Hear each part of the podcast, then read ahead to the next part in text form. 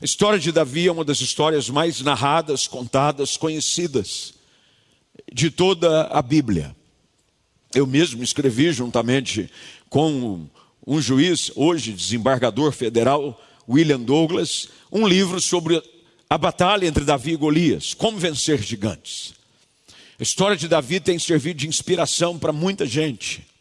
A sua resiliência, a sua dedicação, a improbabilidade de Davi ser escolhido como um novo rei e a forma tão dedicada com a qual ele fazia tudo aquilo que chegava às suas mãos. Davi tinha no seu caráter um perfil de excelência. Tudo que ele fazia, ele fazia bem feito. Desde o cuidado do rebanho até o reinado de toda uma nação. Davi, até hoje, é reconhecido como grande rei de todos os reis que Israel já teve. Não há comparação com aquilo que Davi fez em comparação com os outros que vieram depois dele. Ele é o segundo rei de Israel. O primeiro, Saul. O povo escolhe, mas Deus escolhe Davi. E ao escolher Davi, Deus o separa para algo grande. Ainda menino, ainda moço, Samuel vai à casa de seu pai, este que era o profeta Samuel, unge Davi como aquele que seria o novo rei. E uma sucessão de acontecimentos ocorre na vida desse moço, que o prepara para aquilo que Deus havia o chamado. No transcorrer da nossa vida, muito mais do que apenas o chamado, importante também é o preparo de Deus em nós. Depois do chamado, Deus nos prepara. Deus não nos prepara e depois nos chama. Normalmente, Deus nos chama e depois nos prepara. Foi assim com os discípulos. Quando Jesus chega, e segundo a narrativa de Lucas capítulo 5, a pesca maravilhosa, todos eles ainda incultos, pecadores, assim Pedro se reconhece, porque ele diz para Jesus: Afasta-se de mim, porque eu sou pecador. Mas Jesus diz: Pode vir após mim, que eu vou fazer de você um pescador de homens. Deus em Jesus o chama, e durante três anos e meio, Jesus o prepara para ser um apóstolo. Assim também é conosco. Os acontecimentos da nossa vida são uma preparação para algo que Deus ainda há de fazer. É por isso que você não pode ignorar nada que acontece. Tudo que acontece na sua vida, Deus usará por um propósito pelo qual Ele te chamou. As lágrimas, as portas que se fecharam, as decepções, as alegrias, os percalços, todas as lutas servem para nos preparar para algo o qual Deus nos chamou a fazer. A história que nós acabamos de ler está mais ou menos entre o período em que Davi é ungido até o período em que ele começa a reinar, primeiramente sobre Hebron. Ele tem o seu nome proclamado por toda a nação pelo fato dele ter vencido o guerreiro dos filisteus, um gigante chamado Golias. E não bastasse isso, Davi se especializa em ser um soldado de elite. Sabe aquelas tropas de elite, como tem nos Estados Unidos, chamados de Navy SEALs? Aquele pessoal treinado, que faz missões, todas elas secretas, esse grupo que foi até onde estava Osama Bin Laden, dentro de um país inimigo, e entra, mata, leva o corpo, porque são soldados e guerreiros treinados. Davi se torna num guerreiro especializado, num matador de gigantes. A sua fama se torna algo tão relevante que todos falavam a respeito de Davi. Ele mata os seus dez milhares. Davi era alguém tão dedicado, tão preparado, de que ele começa a ser renomado entre todos, e isso desperta no coração de Saul, o rei, inveja e ira. Normalmente, quando alguém se destaca, as pessoas tendem a ter um sentimento não tão agradável quanto a essa pessoa. Normalmente, o sucesso, dar certo em alguma coisa, é muito positivo, é muito agradável, mas ele também levantará uma série de oposições. E acontece com Davi. Davi, então, agora perseguido pelo rei, e o rei intenta contra a vida de Davi. Se você folhear as páginas da sua Bíblia e voltar até o capítulo 18, você vai ver de que Saul, pela primeira vez, tenta matar Davi e não se torna a única. Inúmeras ocasiões, a ponto até de ele dar ordem aos seus servos para que perseguissem Davi. E Davi não tem nenhuma outra opção a não ser fugir. Ele foge. Faz uma aliança com Jonatas, que era o seu leal amigo, filho do rei, uma aliança profunda, a tal ponto de serem unidos como irmãos. Uma aliança a qual, no capítulo de número 20, conta os detalhes dessa aliança, pelo amor que ele tinha a Jonatas, a ponto de, no verso 17 do capítulo 20 do primeiro livro de Samuel, a Bíblia dizer que Jonatas amava a Davi com todo o amor da sua alma. E isso cada vez mais produzia inveja, perseguição, a ponto do próprio pai se irar contra o filho. E Davi tem que fugir. Ele foge. Ele é perseguido e foge a ponto de chegar perto da região de Gate, aonde ele busca socorro ali. E o rei diz: Olha, não é bom você ficar aqui, porque os servos estão dizendo de que você é Davi famoso, aquele que é conhecido por matar os seus dez milhares. Não é bom que você fique aqui. E Davi não tem nenhuma outra opção a não ser se refugiar.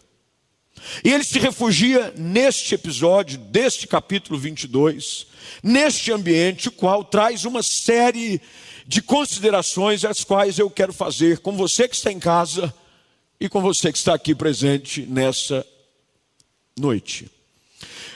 O que nós devemos fazer quando as situações que nos cercam nos levam a este ponto o qual Davi reflete a respeito da sua própria vida. Olha o que diz a Bíblia, e essa é a ênfase que eu quero dar agora no verso de número 3. Quando ele chega na caverna de Adulão, ele se preocupa com seu pai e a sua mãe e os leva a mispa de Boabe e deixa ali o seu pai e a sua mãe. E a palavra de Davi é essa no final do verso 13. Ele diz: Deixe eles aí até que eu saiba o que Deus há de fazer de mim. Na versão A Mensagem de Eugene Peterson, é, está escrito: Até que eu saiba o que Deus tem reservado para mim. Você já viveu momentos de questionamento. As lutas são tão grandes, as perseguições são enormes. As portas parecem que se fecham para todos os lados, que você vive exatamente esse sentimento que Davi está vivendo, a ponto de dizer: eu preciso descobrir o que Deus tem para mim. Eu não sei. Eu achei que era isso, mas eu acho que agora não é mais. E nós começamos a entrar, como Davi, nesse momento de perguntas e questionamentos pessoais. O que é que Deus tem para mim? O que é que Deus tem para mim no meio dessa pandemia? O que é que Deus tem para mim depois que o comércio fechou? Depois que a empresa deixou de vender o que antes vendia? O que é que Deus tem para mim? Eu não sei. O bom é Davi afirmar de que ele tinha certeza das incertezas. Ele não sabia. Porque há momentos e situações na nossa vida que é normal nós questionarmos os propósitos de Deus. Temos promessa? Davi tinha. Lembre-se de que ele recebe a visita do profeta, azeite é derramado sobre a sua cabeça, e ele é ungido como aquele que seria o novo rei de Israel. Há uma promessa. Mas entre a promessa e o cumprimento da promessa, existe um vale imenso que todos nós precisamos atravessar. Entre aquilo que Deus disse e aquilo que Deus faz, existe um momento de preparo em nós. E Davi encontra um lugar para se esconder. E ele encontra neste lugar gente igual a ele, gente passando por luta. A Bíblia diz que nessa caverna foram até ele gente que era homem que estava em aperto, homem endividado, homem amargurado de espírito. Há uma tendência natural de sermos atraídos pelas mesmas dores que os outros sofrem. Você já percebeu de que há uma facilidade de se identificar com a dor do outro, quando você já sofreu ou a está sofrendo?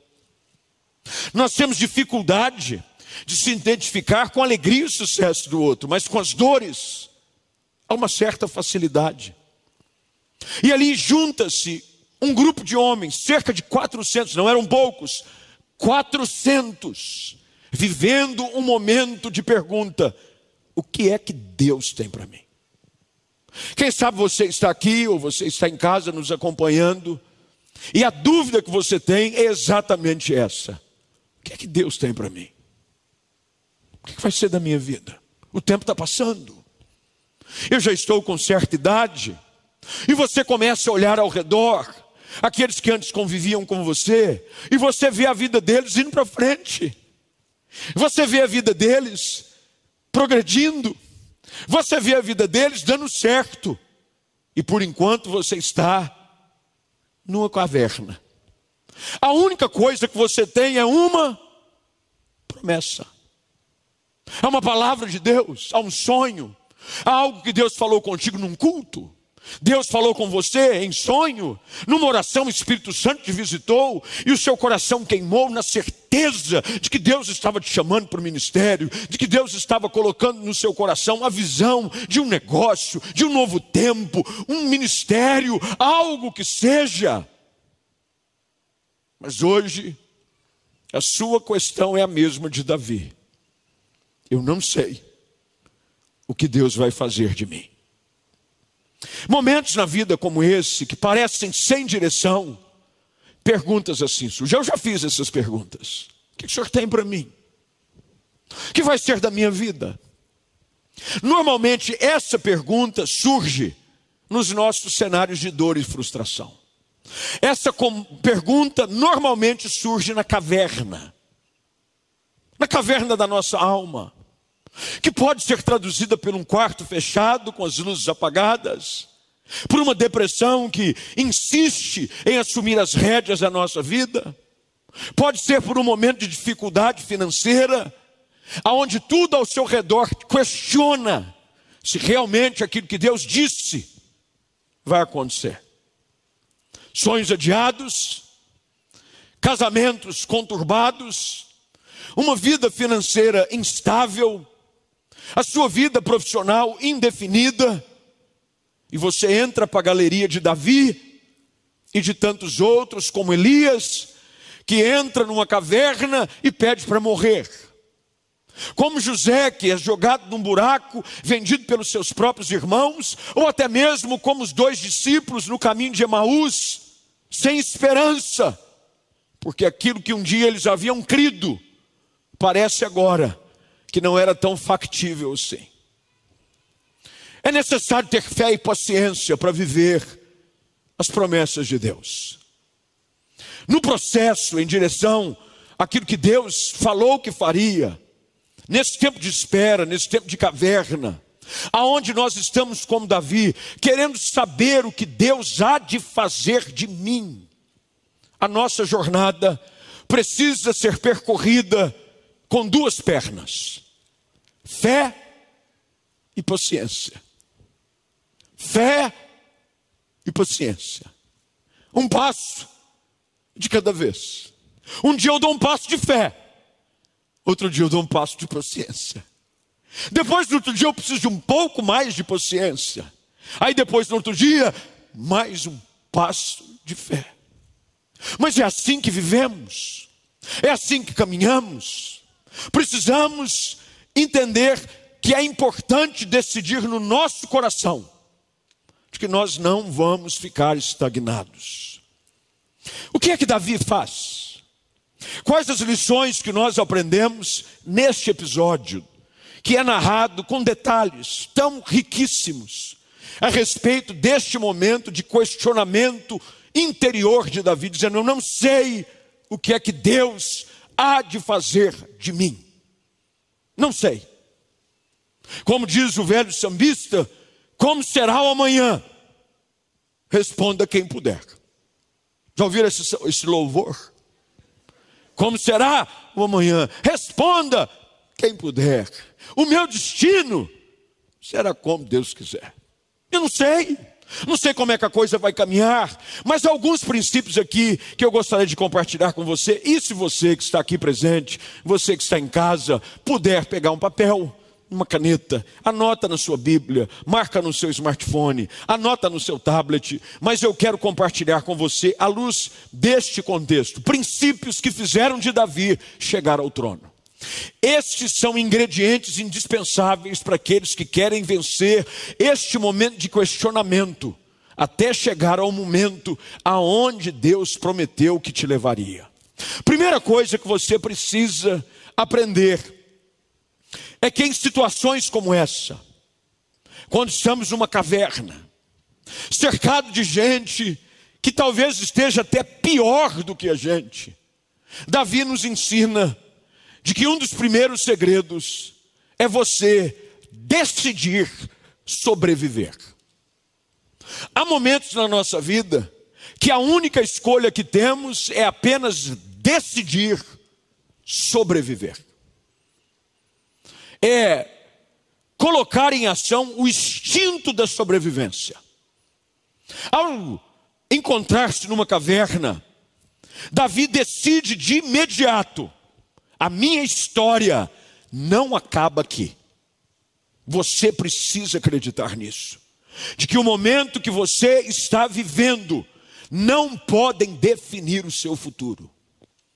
Decida no seu coração que as frustrações e as dificuldades do caminho não irão fazê-lo desistir. Tem gente aqui e em casa que está tão pressionado dentro de um buraco, numa caverna, questionando: Deus se esqueceu de mim, Deus não se importa comigo. Aliás, Davi escreve um salmo, que é o salmo de número 13, no qual ele diz: Até quando, Senhor? Se esquecerás de mim? Até quando, Senhor, voltarás o teu rosto contra mim? Mas Davi, mesmo pressionado pelo momento adverso, perseguido por aquele a quem ele defendeu, expulso pelo rei pelo qual ele lutou. Davi decide não desistir. O segredo não é começar bem. Tem gente que começa bem, animado, ungido. Eu gosto de ver a experiência do novo nascimento nos crentes. Eles começam animado. Começam animado, lê Bíblia, culto, canta, ora, não falta um culto toda hora, vem tudo quanto é reunião. Mas quando as primeiras batalhas começam a vir, quando as dificuldades começam a surgir, muitos param no meio do caminho, desistem. Davi vence leões, urso, Golias. Mas há momento que na nossa jornada nós fomos levados para a caverna. Davi faz de tudo para sobreviver. Se você olhar os versículos anteriores, no final do capítulo 21, a Bíblia diz que até de louco ele se faz. Ele se faz de maluco.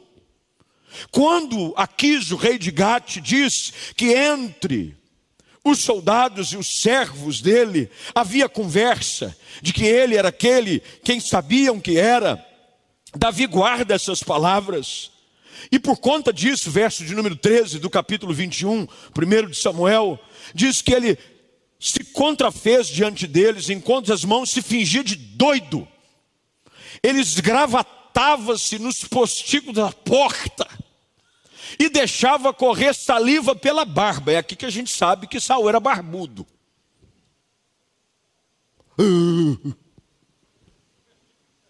Tem hora que você tem que se fazer de doido para sobreviver. Dá uma de doido. Finge que você não está entendendo nada. A minha avó paterna nos ensinava, e isso foi passado do meu pai para mim, obviamente, de que um dos segredos da sua sabedoria, na simplicidade, era ensinar os seus filhos de que há algumas coisas na vida que você tem que fazer de conta, que não viu, não sabe, faz de conta. Faz de conta. Faz de doido faz que não entendeu. Hã? É, uh, verdade.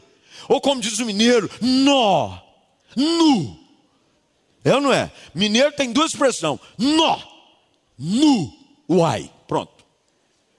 Se quiser se dar bem em Minas Gerais, é saber usar as três, mas não é simples assim. Você tem que saber o momento exato de se usar cada uma dessas expressões. Quando alguém diz alguma coisa que é boa, se diz nó. Quando alguém diz alguma coisa que é triste, diz nu.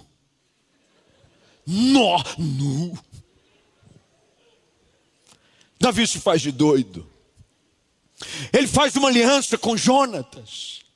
Ele corre para as montanhas. Se você vai ao ver capítulo 21, você vai ver que Davi, mesmo perseguido, ele decide sobreviver. Quem aqui hoje decide sobreviver?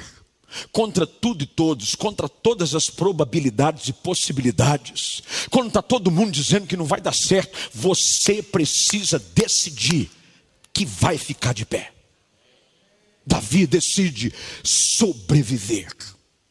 Você não é um fracasso apenas porque a vida lhes impôs algumas dificuldades.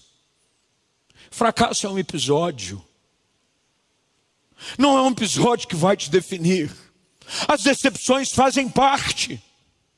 Davi podia encontrar-se neste momento numa caverna, mas isso não o fazia menos ungido do que ele era. As lutas não fazem você menos valoroso do que você já é. Não é porque você está passando um momento difícil as circunstâncias surgirão como parte da jornada. Não importa onde você se encontre, Deus sabe quem você é. A sua identidade não está baseada nos seus sentimentos. Pare de ser guiado pelos seus sentimentos. Seja guiado pela palavra de Deus. Davi sabia, e ele se lembrava e ainda podia sentir o cheiro e o escorrer do óleo sobre a sua cabeça. Ele não se esquecia de que o profeta havia derramado óleo sobre a cabeça dele. Segunda coisa que Davi faz, que o leva a vencer esse momento de questionamento: o que é que Deus vai fazer de mim? ele avalia as oportunidades. Nos nossos momentos difíceis, surgem as melhores e maiores oportunidades. Há uma frase dos gurus de liderança que diz: faça o melhor que você puder com aquilo que você tiver. Faça o melhor que você puder com aquilo que você tiver. Tem gente que espera ter o melhor para fazer o melhor. Nunca vai acontecer. Por isso que Eclesiastes 9, 10, há uma instrução clara nas Escrituras. Tudo que te vier à mão para fazer, faze-o conforme as tuas forças. Tem gente que está esperando o lugar ideal, o recurso ideal, a porta ideal, para ser o seu melhor. Os homens que procuraram Davi, lembre-se, quem era Davi? Um soldado de elite. patente alta, matador de gigantes. Mas quem é que vai procurar o Adulão? Só pé rapado. Não tinha um ali com qualificação. Quando você lê a qualificação dos 400, a princípio desanima qualquer um. Eu, um soldado, ungido, preparado, escolhido, separado, lubrificado. O que é que eu tenho nas mãos? 400 endividados, amargurados e gente em aperto. De todas essas situações, a mais difícil era a amargura de espírito. Mas sabe o que, que Davi faz? Davi usa o que ele tem e transforma estes homens no seu exército de elite. Você vai ouvir durante toda a história de Davi sobre estes 400. Davi forma um exército com o que ele tem nas mãos na história dos milagres que Deus realiza, Deus sempre vai usar aquilo que você tem à disposição. Com Moisés, foi um bordão. Com Davi, foi uma pedra e uma funda. Com os discípulos, foi um menino com cinco pães e dois peixes. Davi pega os quatrocentos e ele enxerga potencial nas pequenas coisas. Nesse momento em que você não sabe o que fazer, ou não sabe o que Deus quer de você, olhe para frente, avaliando as oportunidades. Não permita com que o contexto que você está defina o seu futuro. Você pode dar certo, mesmo com as ferramentas, o lugar e a situação não sejam ideais para você. Tem gente que com nada faz muito. Tem gente que com muito não faz nada. Tem gente que com nada faz muito. Tem gente que com muito não faz. Eu respeito quem com nada faz muito. Quem com suor do rosto. Quem com as portas fechadas e com as raras oportunidades arruma um espaço na vida. Enfrenta exército. Uma das histórias mais fascinantes do ministério de Jesus está em Marcos capítulo de número 5. Quando uma mulher que há 12 anos sofria com fluxo de sangue, ela rompe a multidão, não tinha forças, anêmica.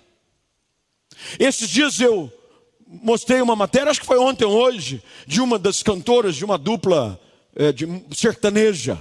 Teve filho agora há pouco, e ela, desde que teve o filho, três meses, ficou com uma hemorragia diária, contínua. Três meses. Os médicos foram obrigados a tirar o útero. Três meses. Imagine uma mulher há 12 anos. Essa moça que foi obrigada a tirar o útero pela situação de hemorragia já estava em anemia, dor, cólicas constantes. As mulheres sabem o que é a dor. Agora imagine 12 anos.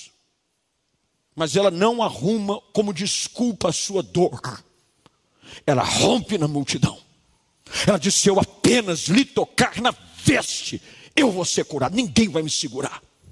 E os historiadores estudiosos acreditam que ela tocou na orla, porque provavelmente ela entrou no meio da multidão, arrastando ou engatinhando. Eu respeito gente assim, gente que não desiste por nada. As oportunidades, tudo o que é hoje grande, querido, importante, valioso, um dia já foi pequeno e desprezado. Um diamante continua sendo um diamante, mesmo quando ele está ainda encoberto pela lama. Não é o que está acontecendo ao seu redor que define o seu valor interior. Davi estava na caverna, mas ele avaliou as oportunidades. E se nós não tivermos cuidado, os momentos de luta e dificuldade podem nos cegar para o grande potencial que Deus tem colocado à nossa volta. Davi, ele avalia as oportunidades, é o que eu tenho. Eu não tenho mais os soldados treinados de Saul. Eu não tenho mais as armas às quais eu tinha acesso. O que eu tenho? 400 homens em aperto, endividado, endividado e amargos de espírito. É o que eu tenho. E Deus vai usar o que eu tenho para fazer coisas grandes. Tudo que você precisa já está nas tuas mãos. Tudo que você precisa. Terceiro lugar. Nesse momento aonde você está como Davi dizendo: Eu não sei o que Deus há de fazer de mim. Davi nos ensina uma lição preciosa e importante. Ele ensina que nós precisamos guardar o nosso coração e vigiar os nossos lábios. Guardar o nosso coração e vigiar os nossos lábios. Davi, nesse período da caverna, quando ele fugia de Aquis, se fazendo de doido, esse Aquis, o rei de Gate, ele escreve um salmo. Salmo de número 34. Este salmo que Davi escreve começa com o seu primeiro versículo dessa maneira: Bendirei ao Senhor em todo o tempo, o seu louvor estará para sempre nos meus lábios. Não, ele não escreve um salmo, ó oh vida, ó oh céus, que desgraça que eu estou vivendo tem misericórdia, Jeová. Não. Davi aprende a importância de adorar em meio à dor. Davi usa os seus lábios para dizer: Bendito seja o Senhor em todo o tempo. Bendito seja o Senhor quando me fez vencer Golias com aquela funda. Bendito seja o Senhor por eu estar nessa caverna hoje. Bendito seja o Senhor em todo o tempo. Durante os nossos períodos de luta e sofrimento, guarde os seus lábios. Tem gente que, quando não está entendendo nada, ocupa sua boca com murmuração e lamentação nós podemos cair neste erro. Quando Paulo escreve a sua primeira carta aos Coríntios, capítulo número 10, e ele explica aos crentes daquela cidade qual foi a razão pela qual o povo pereceu no deserto. Ele deixa claro de que o que os fez ficar ali foi murmurar. Murmurar não te tira do lugar que você está. Normalmente, murmurar te faz morrer no lugar onde você está. Tem gente que acha que se reclamar vai melhorar. Não vai, só piora. Quanto mais você reclama, mais o seu coração fica amargo, azedo. Davi decide adorar, mesmo sem entender nada. Você já chegou nesse ponto de adorar, mesmo sem saber o que Deus tem para você? É dizer, Senhor, eu não estou entendendo é nada, mas bendito seja o Senhor em todo tempo. O teu louvor estará para sempre nos meus lábios. Davi estava dizendo: Eu não vou dar lugar a murmuração por causa da situação.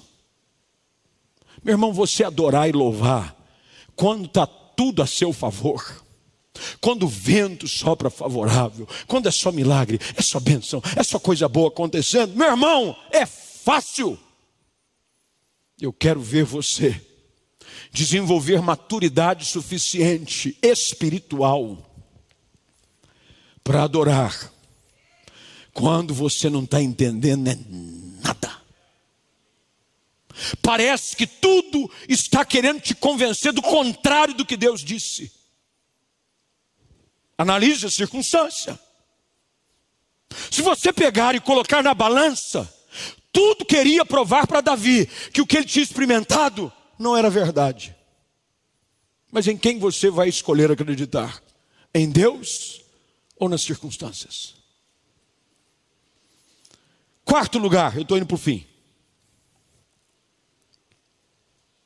Enquanto você está vivendo como Davi, eu não sei o que Deus vai fazer. Decida olhar para frente com esperança. Olha o conselho que Davi recebe, Bíblia aberta no capítulo 22, verso 3 em diante. Davi passa, dali passa Davi a mispa de Moabe e disse ao seu rei: Deixe estar aqui meu pai e minha mãe, até que eu saiba o que Deus há de fazer de mim. Trouxe-os perante o rei de Moabe, e com estes moraram por todo o tempo que Davi esteve neste lugar seguro. Porém, verso 5: Porém, o profeta Gade disse a Davi: Não fique neste lugar seguro. Vai e entra na terra de Judá então Davi saiu e foi para o bosque de Herete. O que que Davi ouve aqui? Davi ouve de um homem de Deus, o profeta, a seguinte palavra: Teu lugar não é aqui. Para frente. Olha para frente com esperança. Não fique neste lugar seguro, porque às vezes nós nos acomodamos com a segurança de um lugar. Tem gente que se acomodou, tem gente que podia estar vivendo em patamares mais elevados, em situações ainda melhores, mas se acomodaram. Eu não gosto de gente acomodada. Gente que só faz o que se pede. Gente que só age quando você reclama. Davi olha para frente com esperança. Davi sabia de que aquilo que Deus havia dito ia acontecer. E ele ouve um bom conselho.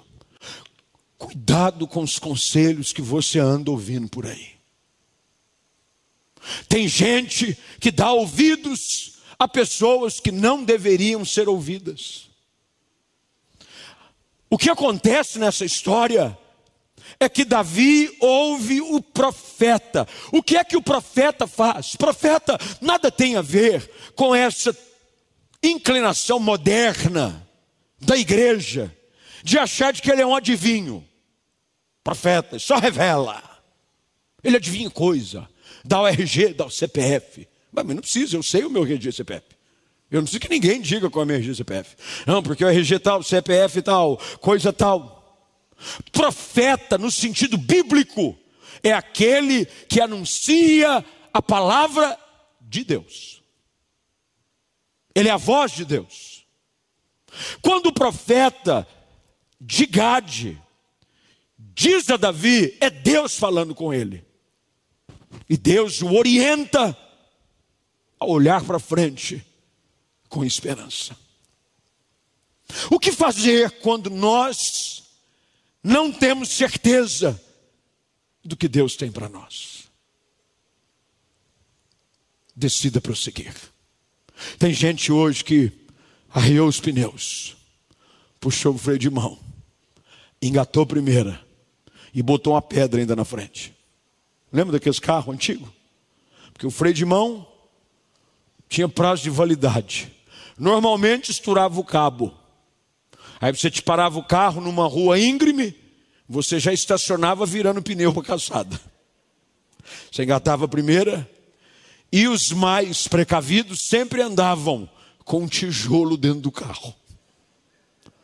E você encostava o pneu e dava ainda aquela empurradinha.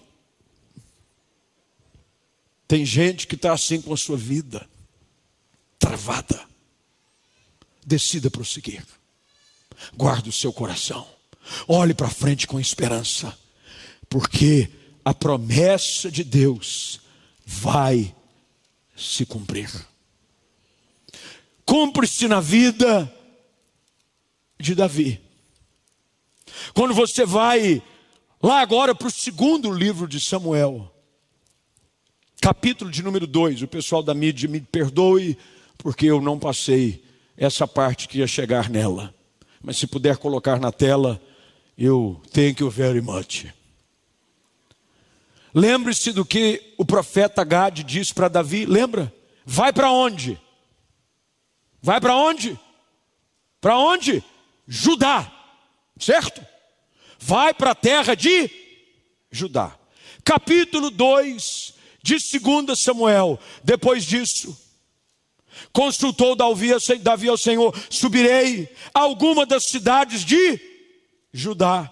Respondeu-lhe o Senhor: Sobe. Perguntou Davi: Para onde subirei? Respondeu o Senhor: Para Hebron. Subiu para lá, levou a sua família. E agora, já no verso de número 5, Davi envia mensageiros aos homens de Jabes e Leade para dizer: Bendito do Senhor sejais vós. Por esta humanidade para com vosso Senhor, para com Saul, pois o sepultaste. Agora o Senhor use convosco de misericórdia e fidelidade, e eu vos recompensarei este bem que fizestes. Agora, pois, sejam fortes as vossas mãos e sede valentes, pois Saul, vosso Senhor é morto, e os da casa de Judá me ungiram rei sobre Quando você decide olhar para frente com esperança, na direção de onde Deus te aponta, se prepare. A promessa de Deus vai se cumprir. Eu não sei como é que você está hoje à noite. Eu não sei qual é a sua luta, os questionamentos que hoje tumultuam a sua alma. Quem sabe você está como Davi. O que é que Deus tem para mim? Eu não sei, pastor. Confesso que eu estou aqui numa sinuca de bico. Eu não sei o que fazer. Não vejo saída, não vejo esperança, não vejo futuro. Estou numa caverna. Decida sobreviver. Decida de que este não é o seu fim. Não é. Deus vai te levar a viver cada um dos sonhos que Ele tem para a sua vida. Tudo que Ele disse que faria, Ele fará. Mas lembre-se, você precisa decidir olhar para frente com esperança. Eu quero orar com você. Vamos ficar de pé. Você que está em casa, por que não ficar de pé conosco? Aí na sua casa, pastor, não tem ninguém vendo. Mas a reverência nós não a fazemos por conta das pessoas. A reverência nós a fazemos por conta do Senhor. O Senhor está em todo lugar. Ele está aqui na igreja, mas ele também está aí. E é uma atitude nobre, gentil e reverente. Você colocar-se de pé nessa hora. E quem sabe, nesse momento onde, como o texto das Escrituras, em tantas outras versões, nos apresenta o que é que Deus tem para mim. Na nova versão transformadora, o texto diz assim: até que eu saiba o que Deus fará comigo. Já imaginou isso? O que, é que Deus vai fazer comigo? Como é que vai ser? Decida sobreviver no meio dessa pandemia, os fortes decidem sobreviver. Eu vou ficar de pé, eu não vou esmorecer. Por quê? Porque isso tudo vai passar. E as experiências que eu acumular vão me fazer mais forte. Eu vou para frente. Já ouviram aquela expressão? O que não mata, engorda. Na vida espiritual não é diferente, não, viu, Diego? Na vida espiritual, o que não mata, engorda.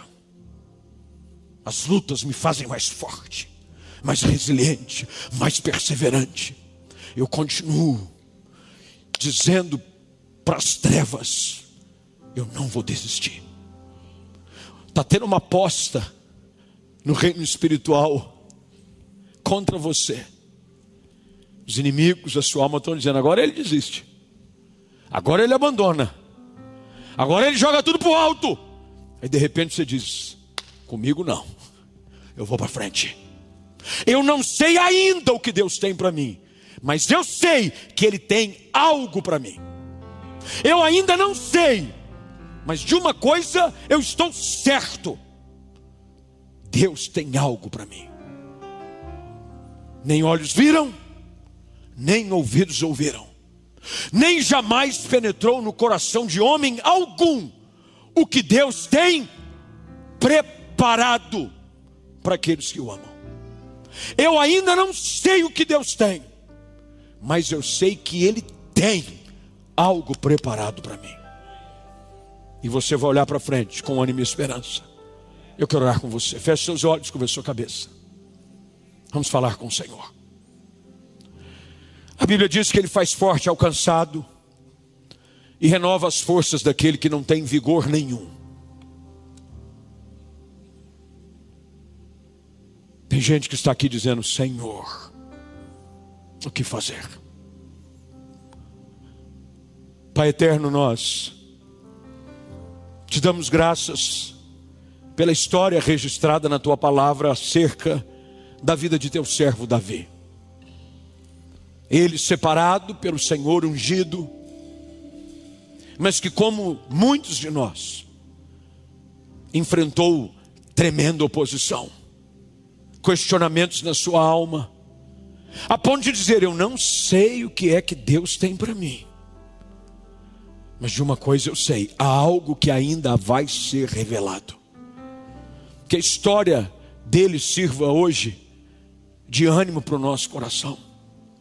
Pais, mães, empresários, moços e moças que, diante de um cenário tão adverso como desses últimos 14 para 15 meses, aonde muita gente está dizendo o que vai ser da minha vida, o que vai ser da minha família, o que vai ser da empresa, o que vai ser da minha vida profissional, eu não sei o que Deus tem para mim.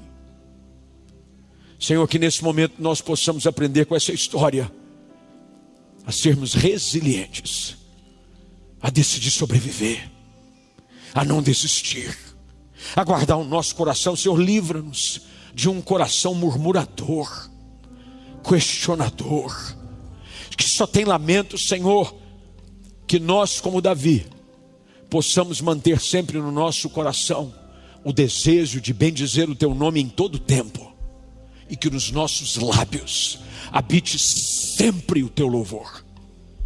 Ajuda-nos a usar das oportunidades. Quem sabe, ó Deus, é numa situação como essa que a maior e melhor porta vai se abrir diante de nós. Abra os nossos olhos para as possibilidades, para as oportunidades. Ó Deus, Ajuda-nos a olhar para frente com esperança de que aquele que fez a promessa é fiel para cumprir. Abençoa o teu povo aqui, abençoa o teu povo em casa. Em nome de Jesus. Amém.